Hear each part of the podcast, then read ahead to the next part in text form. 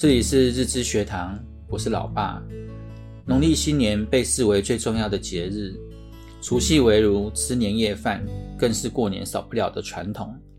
阿嬷老早就会开始准备一桌让全家都吃得开心的团圆饭。过去你们一放寒假，我跟妈妈都会提早回去帮忙。这一两年，阿嬷年纪大了，不再让她自己准备年菜，改订购年菜。我们家跟叔叔家轮流负责，再均摊费用。可以不用这么忙，还可以吃到不同的年菜。我们家是用传统烧柴大灶做的甜年糕，甜年糕大多使用圆糯米，圆糯米大概要浸泡六到八小时，利用晚上磨成粉浆，倒入袋子内，再将袋子绑在板凳上，以重物压，要将粉浆内的水分压出，隔天再将袋子打开。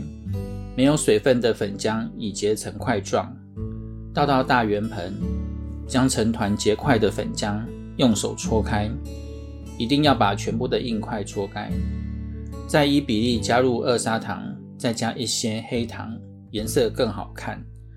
都揉混了以后，会化成有光泽的浓稠状。这时候阿妈会仔细看每个细节，阿公就负责生火。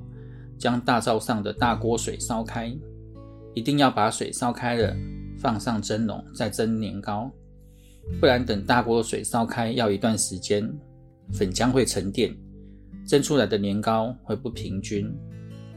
阿妈准备大小很多的圆形模具，先铺上年糕纸，再将浓稠的粉浆装进去，不可太满，因为年糕熟了会膨胀。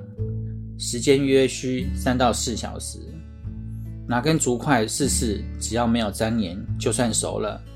等凉了，年糕会变成硬，再脱模，好吃的年糕就完成了。切成小块放在锅子煎，会变软 Q。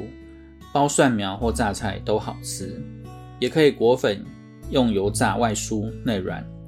我最喜欢直接切一片当零食，自己做的，嚼起来特别香甜。今年你们自己动手做。这样阿嬷的手艺就不怕失传了。希望对你们有帮助。我们下回见，拜拜。